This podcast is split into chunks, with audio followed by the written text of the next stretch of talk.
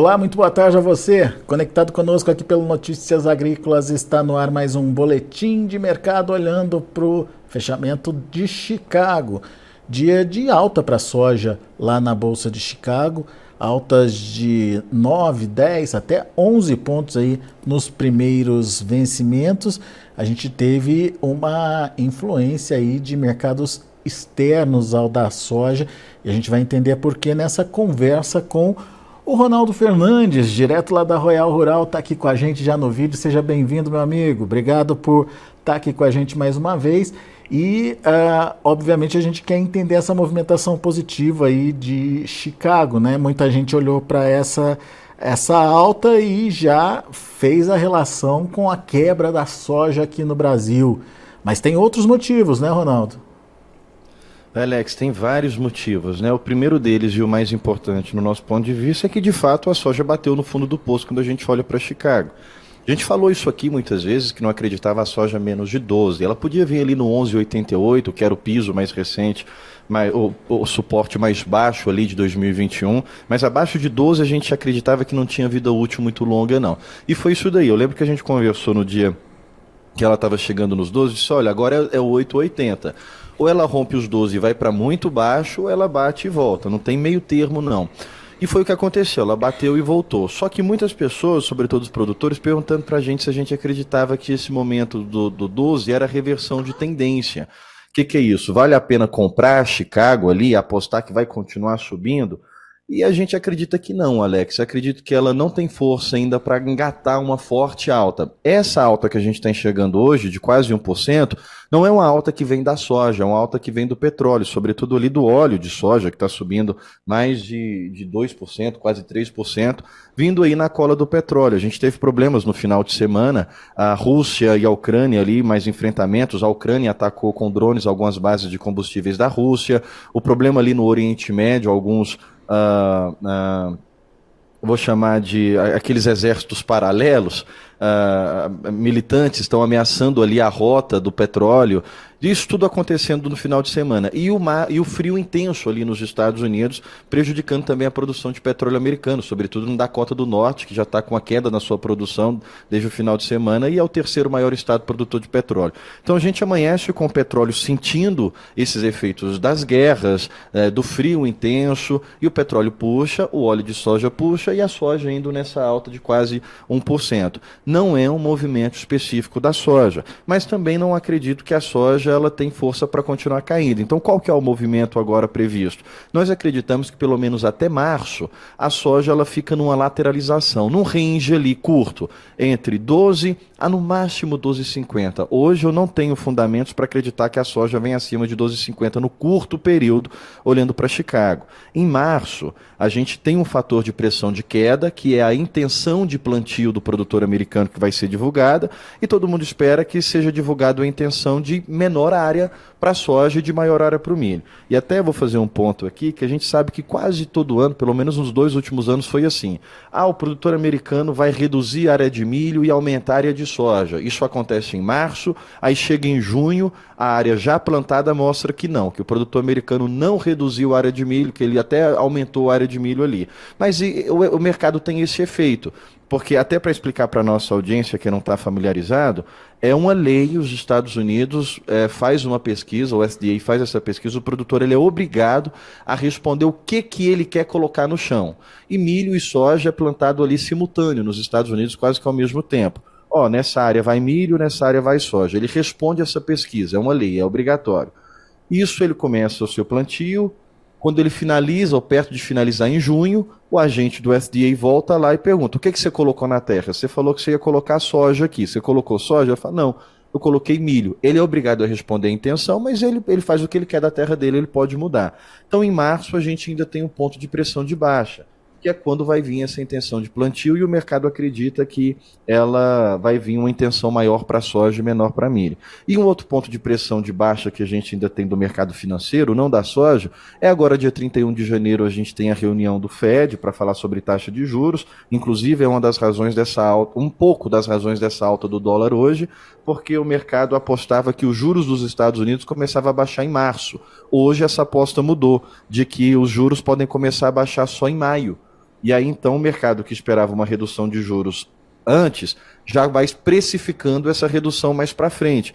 Quando, não se, quando se fala em não baixar juros, automaticamente é alta para o dólar. E quando você fala em manter juros altos, você também fala em baixa, para Chicago, porque saem dos ativos de commodities e vão para os ativos de segurança, para os ativos que ficam mais atrativos. Então, duas pressões de baixa que a gente ainda tem para Chicago. Relatório de março, reunião do Fed agora dia 31 de junho que, que é essa baixa? Vai muito abaixo de 12? Eu acredito que não. Eu acredito que ele sobe agora para 12,30, 12,50, para depois, é, nesses períodos, voltar ali de novo para 12. O problema é que o produtor brasileiro já vai ter finalizado a colheita e aquele produtor que precisa entregar a soja durante a colheita já vai ter amargado preços baixos. Aí quando a gente tem uma perspectiva de melhora, muitos produtores não vão pegar essa melhora, né, Alex? É. Mas é, vamos, vamos então um passo, um passo adiante. Quando a gente fala de taxa de juros nos Estados Unidos, é, redução de taxa de juros é aumento do dólar que você falou, certo? Ao contrário.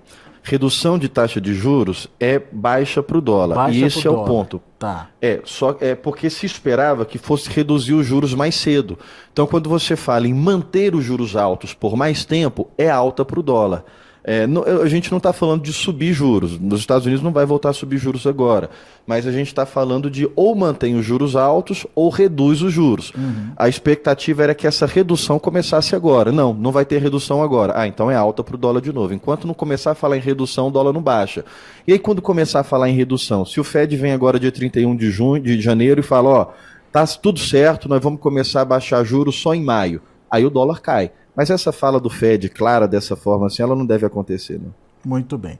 Então, uh, tomando como base então o dólar como um fator de precificação uh, da soja em real, a gente pode ter isso do lado positivo aí para o produtor, alta do dólar. Alta do dólar ela é super positiva, sobretudo para a soja.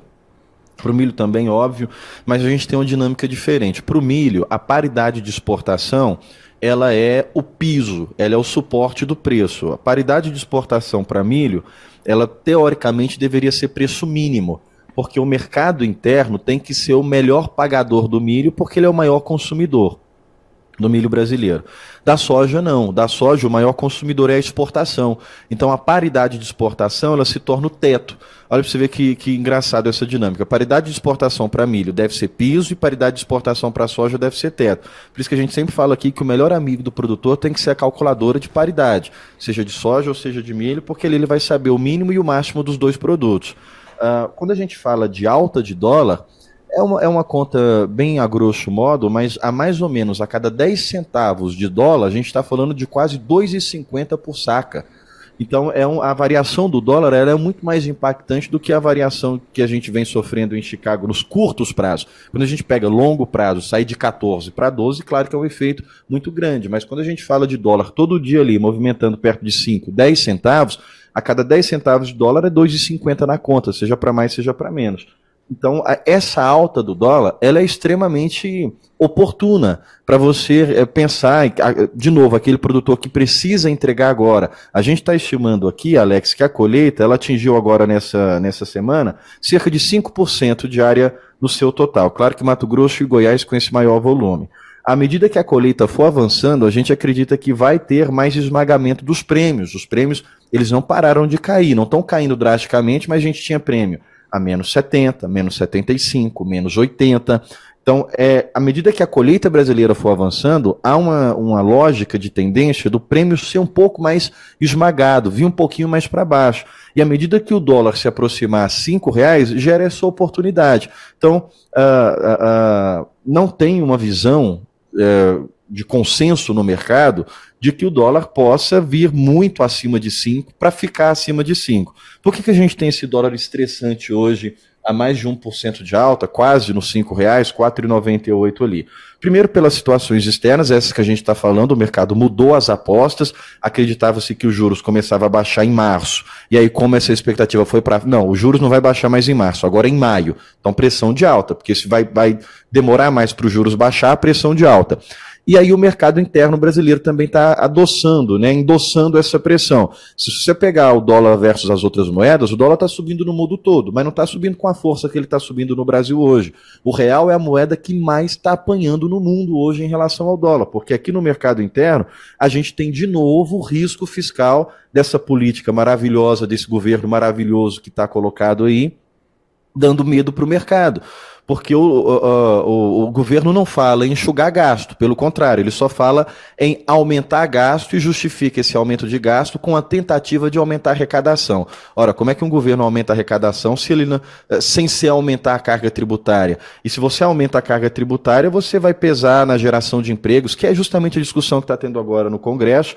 O governo quer reonerar pelo menos 17 setores ali na cobrança do INSS e, e na reoneração de outros impostos, é, prejudicando o setor de trabalho, e o Lula anuncia hoje 300 bilhões de reais para o programa que ele chama de Nova Indústria Brasil. Claro que esse programa foi ao longo de alguns anos, ele não vai ser gasto agora em 24, em 25, mas 300 bilhões numa conta de um orçamento que nem foi sancionado para 2024 faz muito peso no mercado. E o mercado entendeu que Brasil é risco. Brasil é o, é o país que quer fazer a gestão de dentro de casa, aumentando o gasto, aumentando a arrecadação e não fala em enxugar a máquina. Como é que vai aumentar essa arrecadação? Como é qual que é a eficiência disso. Então, esse peso fiscal, esse receio fiscal que esse governo carrega, junto com a política monetária externa, fazem o dólar no Brasil hoje subir mais de 1%. Agora, isso é tendência? A gente acredita que o mercado entendeu como esse governo trabalha, vai ter esses picos indo para perto de 5 e logo depois ele volta.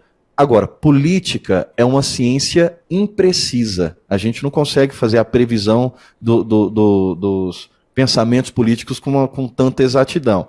A política monetária, a taxa de juros dos Estados Unidos, essa já é mais fácil de prever. Se ela não baixar agora em março, muito provavelmente ela começa a baixar em maio, ou eu vou até ser um pouco mais pessimista aqui do que a, as expectativas do mercado. Se ela não baixar em maio, hum, é, era, era a, a, a a previsão inicial, que ela lá atrás, né, quando começou a falar em aposta, em, em aposta em baixa de juros, não se falava que ela começava a baixar antes de junho.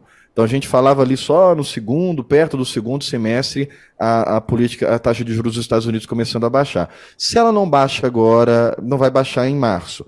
Se ela não baixa em maio, no máximo junho, a, a taxa de juros dos Estados Unidos já reduz. Mas vamos falar que ela vai baixar em maio.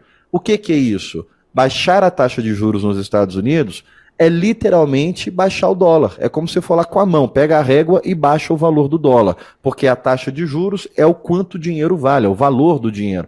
E o que é certo dentro dessa política é que os Estados Unidos não vai subir mais juros, ou ele mantém ou ele baixa. Então, se é certo que em algum momento ele vai começar a baixar, é muito mais provável a gente apostar na queda do dólar do que na alta do dólar. Então, o que sustenta um dólar forte, olhando para o que nós temos na mesa hoje, é o mercado político brasileiro.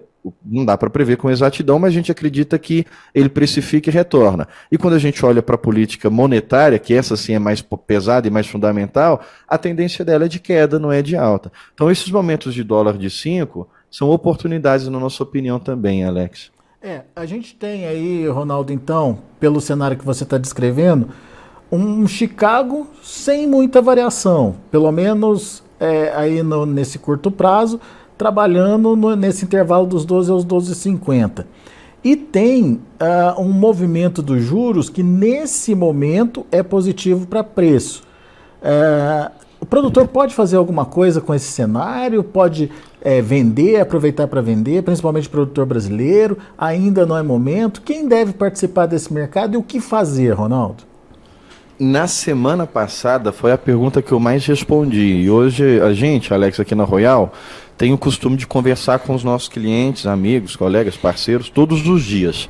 Como que eu faço essa conversa? Todo dia a gente manda áudios para eles ali na abertura do dia.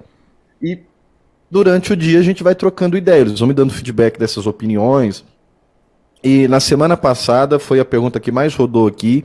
Eu comentei isso no nosso áudio de abertura hoje. O pessoal, durante o dia, perguntando bastante, porque hoje a gente estava em viagem. Eu cheguei bem, bem, bem corrido aqui mesmo para poder participar Uh, eu achei que até não daria tempo, porque a gente estava em, em, em, trânsito e aí o tempo todo eu respondendo essas perguntas. O que, que dá para fazer em Chicago agora, pensando em soja, pensando em produtor? Falei, olha, sinceramente, proteção não, não tem mais o que se fazer. Uh, você pode pensar numa participação de mercado. Vou vender, eu já vendi e quero continuar participando do mercado. Nós não temos uma visão de baixa. Então, apostar na baixa seca hoje, do nosso ponto de vista, é muito arriscado porque a gente enxerga que tem um limite ali. Eu vou falar um limite bem baixo, 11,88, 11,80. Abaixo disso eu já acho bem sustentável os preços da soja se manterem. E não tem uma pressão de alta muito forte para voltar para as 13, 14, como a gente estava lá antes. Então, o produtor que gosta, ou, ou, o operador que gosta de arriscar, é de fato especulador aquele ponto de 12, perto de 12,30, 12,50 vende, perto de 12 compra, sabendo que essa é uma operação extremamente arriscada. A gente nem sugere que ela seja feita. Daria para você pensar em operações menos arriscadas, olhando para opções, é, colocando proteções é, curtas ali, tanto para alta quanto para baixa, mas sinceramente, Alex, nenhuma operação, você olhar para a bolsa agora, uh, faz com que a gente acredite que ela seja atrativa o suficiente para recompensar percas no grão que vários produtores já sofreram em não vender lá atrás. É, hoje eu falei com vários produtores que falavam comigo, Ronaldo, eu não concordava com vocês quando vocês falavam em baixa mas eu não, eu não ficava assistindo, mesmo não concordando, porque o produtor está vendo a realidade do campo e sabe o quanto o grão estava sofrendo. Então, assim, então, ó, eu não concordo que o mercado vai acreditar nessa baixa, mas vocês aí estão olhando a visão do mercado, vocês estão vendo como os preços devem se comportar, independente do que está acontecendo. Então, eu vou fazer algumas proteções. Teve produtor que lá atrás já fez, não quero mexer com bolsa começou a fazer média de venda, vendeu ali 70%, 80% da sua produção, fechou os custos rapidinho. A maioria dos nossos clientes que falam conosco é, ficaram nessa posição. Lá atrás, não concordo com vocês, mas eu vou fazer minhas proteções, seja na venda física ou seja protegendo de bolsa, e agora estão vindo desmontando à medida que estão entregando o grão, à medida que começam a colher. Olhar para agora, a gente tem uma a gente tem alternativas de especulação com risco bastante alto, que não são recomendáveis, e a gente tem alternativas de especulação à base de opções com risco menores, mas que também não, são, não, não, não vão recompor nenhuma, nenhum prejuízo de quem não fez nada lá atrás, Alex. Então a sugestão é agora que está colhendo a, a, soja, fica muito atento às oportunidades que ainda podem vir para o milho. O milho está caindo bastante, vem numa sequência de quedas. A gente acho que chegou a falar no Notícias Agrícolas aqui da barrigada que a gente acreditava e que deve continuar em queda pelo menos até o início de fevereiro, mas a gente acredita em reversão do milho de fevereiro em diante, final de fevereiro, março. A gente acredita que o milho tende a fazer reversões dessa queda para alta, o mercado comprador volta para o mercado com apetite forte não tem comprador que está segurado até a safrinha, uh, eles precisam vir recompor esse volume de produto físico, não só bolsa. Então o milho vai dar oportunidades de proteção, tanto para o produtor quanto para a indústria. A diferença é que o comprador ele já tem o costume de fazer suas proteções com muito mais facilidade e, e é muito mais comum para ele. Então, o produtor que não fez nada na soja, entra agora em contato com as suas corretoras, deixam as contas abertas, a Royal está à disposição para poder ajudar nisso, existem outras op operadoras que estão à disposição para poder ajudar nisso, deixa as contas abertas, faz ali a sua linha de crédito, vê o que, que você vai poder operar sem colocar grana, vê o que, que precisa, o que, que é o custo de uma, de uma proteção, ou tenta o, o, o, o máximo ali com custo mínimo, para a soja agora já não tem muito o que fazer, agora para o milho tem. Então a minha sugestão é coloca a burocracia em dia, a gente deixa tudo pronto para quando vir as oportunidades estar tá apto para poder operar, Alex. Muito bem. Bom, então são dicas são dicas importantes trazidas aí pelo Ronaldo. É, na verdade, a, a, ideia é vender se precisar ou se tiver que movimentar alguma coisa nesse momento. E quem puder segurar, uma boa estratégia, Ronaldo? É, eu vou falar assim, bem, eu, eu não estou sugerindo nada para ninguém, até porque a gente, por lei, não pode fazer sugestões muito específicas de, alguma, de algumas operações. Uh, eu, no meu caso, eu vou falar assim, Alex, bem claro, sem, sem, sem receio de me tornar incentivador, influenciador da decisão de alguém, eu, se eu tivesse a capacidade de armazenagem, eu armazenaria. Se eu precisasse de grana agora e tivesse crédito para isso, óbvio, eu olharia as curvas de juros a longo prazo, que estão mais atrativas agora. A gente está numa, numa linha de tendência de queda para juros quando se olha para o Brasil. Então dá para esperar um pouco, dá para capitalizar a grana. Uh, do que eu não venderia o grão se eu pudesse armazenar agora, porque eu acredito que vai vir uma correção de preço de soja que seja uh, atrativo o suficiente para valer essa conta de carrego. Agora, o que não dá é para quando o preço começar a subir, assim que ele começar a subir, ficar acreditando que vai subir cada vez mais o mercado ele não é cego, ele não é escuro 100%. Sempre, ah, nas trocas de conversa, aqui nas nossas conversas com notícias agrícolas, sempre a, aparece um consenso do mercado. Peraí, ó, a tendência vai inverter. Então, o que eu não posso ficar é apaixonado pela tendência e quando tiver esse momento de alta, ficar sempre esperando mais altas, mais altas e não fazer nada, que foi o que aconteceu recentemente. A soja ela caiu, mas ela deu o um movimento de alta para cima, e muita gente acreditando que ia continuar subindo, ia continuar subindo, e esperou e ela voltou a cair de novo. Então, eu, no momento, eu na, na, cadeira de decisão de venda ou de não venda, de segurar a soja, eu não venderia agora na boca da colheitadeira. Se eu puder armazenar, se precisar de grana, olharia uma captação. Se eu tiver crédito, tem esse CIS no caminho aí. Não venderia, guardaria, porque eu acredito que valeria a pena lá na frente pelos preços de correção e de reversão que a gente acredita, Alex. Boa, Ronaldo. Meu amigo, mais uma vez obrigado pela participação aqui conosco. É sempre bom te ouvir, sempre bom é, entender um pouquinho do que você está pensando e principalmente é, ter em mente aí os cenários possíveis para que uh, o produtor possa tomar as melhores decisões. Volte sempre, Ronaldo. Eu que agradeço, Alex. Eu, eu sei que está corrido o tempo, eu só quero finalizar como pidão de novo. Diga. É, pedir para o pessoal que gostar de trocar uma ideia a respeito desses mercados, a gente fala exclusivamente soja, milho e dólar. Procura a gente lá nas nossas redes sociais. A gente está voltando de um recesso, começando o ano novo e a gente tem uma programação de informativos que a gente deve estar uh, uh, tá trazendo com uma certa frequência lá no Instagram, nas nossas redes sociais. Inclusive, o, o que a gente aparece no Notícias Agrícolas aqui, eventualmente a gente joga lá de novo. E é uma via de conversa, é bem aberto lá. lá. Você conversa direto com a gente aqui da Royal, comigo, com outras pessoas. Eu não gostei do Ronaldo, não, mas eu gostei da Royal, então eu quero falar com outras pessoas. Ali você encontra todo mundo para trocar uma ideia. Então, royal.rural é, é o nosso Instagram e a gente consegue bater um papo por ali. Obrigado, viu, Alex? Imagina. Fica aí então o convite para você também acompanhar pelas redes sociais a Royal Rural e o Ronaldo Fernandes. É, ele está sempre lá trazendo as informações e principalmente antecipando as notícias aí é, que são destaques nos mercados. Obrigado, Ronaldo. Até a próxima. Obrigado, até a próxima, meu amigo. Tá aí, Ronaldo Fernandes, Royal Rural, aqui com a gente no Notícias Agrícolas. Ah, o Ronaldo explicando esse movimento de hoje, é muito pontual, tem muito a ver com a alta ah, do petróleo. Petróleo puxou óleo, óleo puxou grão. É, e ele não acredita em novos movimentos de alta, obviamente, é, sem influência externa, né? só com o mercado da soja aí, dependendo da, das próprias informações. Uh, ele acha que esse mercado vai se lateralizar, e ele fala de um intervalo de 12 a 12,50 para a soja, pelo menos até março.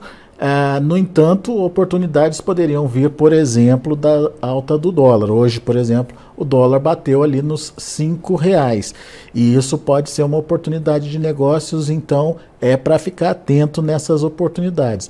Chicago subiu um pouquinho, o dólar também ajudou. Aproveita para ir vendendo. Mas, uh, se nada disso acontecer e você não precisar negociar, obviamente espera um pouquinho, armazena sua soja, deixa passar essa entrada da safra é, brasileira, que oportunidades virão mais adiante. Mas é, se precisar negociar, aproveite essa estratégia aí de combinar alta de preços é, em Chicago e também uh, do dólar, como é o caso aqui do movimento de hoje. Prestar atenção nesses movimentos, tá certo? Deixa eu passar para vocês como estão as negociações lá na Bolsa de Chicago. A gente tem a soja fechando para março com 11 pontos de alta, 12 dólares e 24 centos por bushel. Para maio, 12,33, subindo 10 pontos. Para julho, 12,41, alta de 9 pontos mais 25. Para agosto, 12,28, alta de 7 pontos mais 75. Esses são os números da soja. Vamos ver o milho. Milho também de forma positiva, mas bem mais próximo da estabilidade. O março fechou a 4,45, alta de 0,25, a mesma alta para maio que fechou a 4,56. Para julho, 4,64, alta de meio ponto. Meio ponto de alta também para setembro, que fechou a 4 dólares e 69 centos por bushel. E para finalizar, temos o trigo, que para março teve uma alta aí de 3 pontos mais 25, fechou a 5 dólares e 96 centes por bushel. Para maio, 6 dólares e 6 centes por bushel, alta de 3 pontos. Julho, 6 dólares e 12 centes, alta de 2 pontos mais 25. E setembro, 6,23, alta de 2 pontos e meio. São os números do mercado lá na Bolsa de Chicago. A gente fica por aqui. Notícias agrícolas, informação agro relevante conectada.